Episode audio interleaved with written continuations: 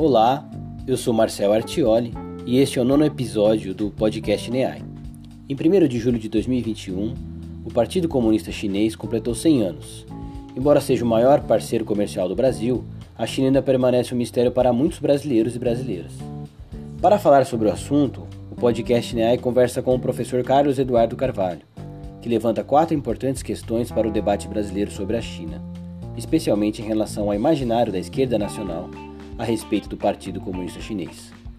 Carlos Eduardo Carvalho é coordenador científico do NEAI, professor do Departamento de Economia da PUC de São Paulo, do Programa de Pós-Graduação em Relações Internacionais Santiago Dantas, Unesp Unicamp e PUC São Paulo, e professor colaborador do Programa de Pós-Graduação em Economia da Universidade Federal do ABC.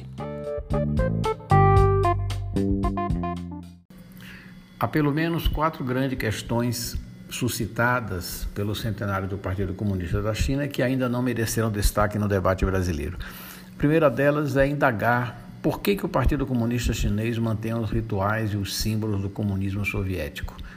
Essa é uma pergunta importante. A resposta tem sido, em geral, que se trata de centralização de poder, de manutenção do Estado autoritário, mas não está claro por que, que esta forma necessita ser mantida e preservada. Afinal de contas, isso não serve para atrair amigos nem para projetar o país. E nem a China parece disposta a reivindicar essa herança, porque não pretende fomentar a revolução proletária no mundo, nem frentes populares, nem nada deste tipo. O que significa isto não está claro. Diz muito sobre os símbolos, inclusive, sobre esta própria herança, que só consegue sobreviver em ambientes de um Estado centralizado ou autoritário em que não há debate político e democrático, mas por que, que isto tem que ser mantido na China é algo a ser indagado e que infelizmente não aparece na discussão. A segunda delas tem a ver com esta mesma primeira questão, é que o Partido Comunista Chinês desde sempre teve uma trajetória singular dentro do movimento comunista internacional. Ele é o único sobrevivente daquela primeira geração de partidos formados logo após a Revolução Soviética, no início da Terceira Internacional, é um dos poucos que sobrevivem com influência política. O Partido do Vietnã e da Coreia se organizaram depois, já no stalinismo. O de Cuba foi absorvido por Fidel e companhia nos anos 60. Na verdade, o Partido Comunista da China é o único daquela geração que sobrevive. Eles eram de fato diferentes desde sempre, procuraram um caminho próprio.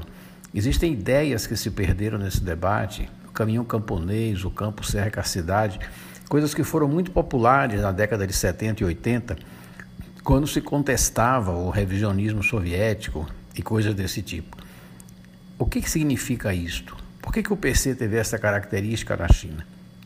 Tá bem, o nacionalismo explica grande parte, mas isso não parece suficiente para dar conta da complexidade que isto envolve. Podemos dizer o seguinte: por que, que o marxismo-leninismo foi absorvido na China da década de 1920? da forma como ocorreu e por que que isso deu origem a uma linha política original que foi liderada por Mao Zedong na grande fuga para o norte, na revolução camponesa etc. E por que que isso dá origem já nos anos 50 às dissensões com os soviéticos? Claro, o nacionalismo, mas isso não parece suficiente. O terceiro, a terceira questão é o tratamento superficial ou praticamente nulo no debate brasileiro sobre os anos da República Popular da China entre 1949 e a consolidação da linha de Deng Xiaoping no final dos 70. Esses 25 anos ou 30 anos são decisivos para a consolidação do que a China é hoje e para as indagações sobre o futuro da China. Sobre o que a China é hoje, porque foi nesse período que se formou a indústria básica da China.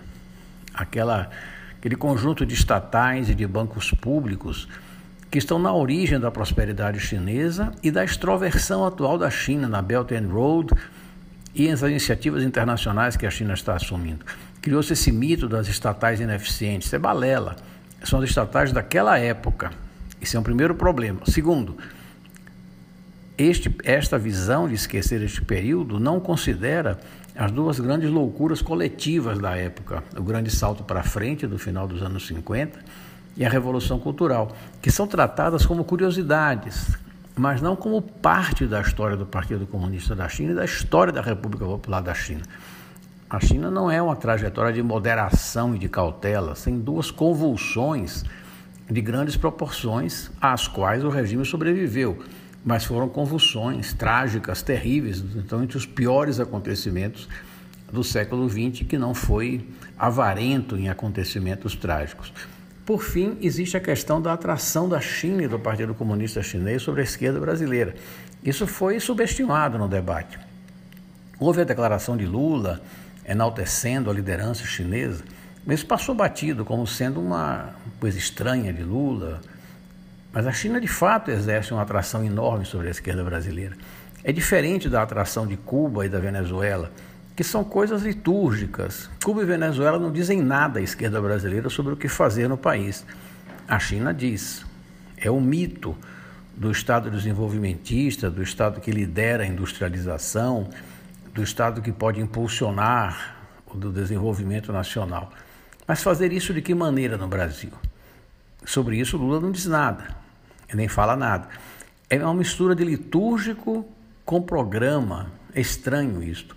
E, adicionalmente, existe o risco de que a esquerda brasileira embarque numa linha de enaltecer a China como sendo nosso grande aliado, em que nós iríamos por uma atitude ideológica frente à China de sinal trocado com o bolsonarismo. Tratar a China como um mito, uma ideologia, um sinal, e não como um problema, porque a ascensão chinesa abre para nós espaços importantes mas abre uma ameaça enorme de desindustrialização, de posicionamento regressivo e de nos colocar na posição de fornecedores de commodities.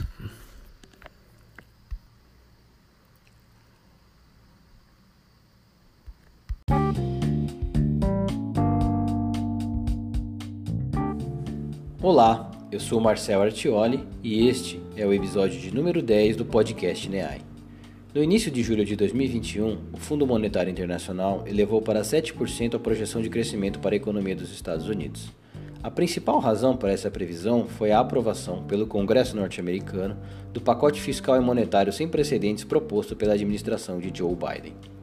Por outro lado, o fundo acrescentou esperar que, ainda que as expectativas de inflação dos Estados Unidos permaneçam bem ancoradas, estas poderão ser obscurecidas nos próximos meses por movimentos transitórios significativos nos preços relativos. Isso poderia levar ao aumento das pressões inflacionárias sobre o consumo das famílias norte-americanas, por exemplo. O coordenador científico do NEAI, o professor Carlos Eduardo Carvalho, comenta sobre as incertezas e as expectativas em relação à volta da inflação nos Estados Unidos e no mundo. Pesquisador destaca possíveis riscos do retorno da inflação para a economia internacional, especialmente para os mercados financeiros e para as cadeias globais de valor. Carlos Eduardo Carvalho é coordenador científico do NEAI, professor do Departamento de Economia da PUC de São Paulo, do Programa de Pós-Graduação em Relações Internacionais Santiago Dantas, Unesp Unicamp e PUC de São Paulo, e professor colaborador do Programa de Pós-Graduação em Economia da Universidade Federal do ABC.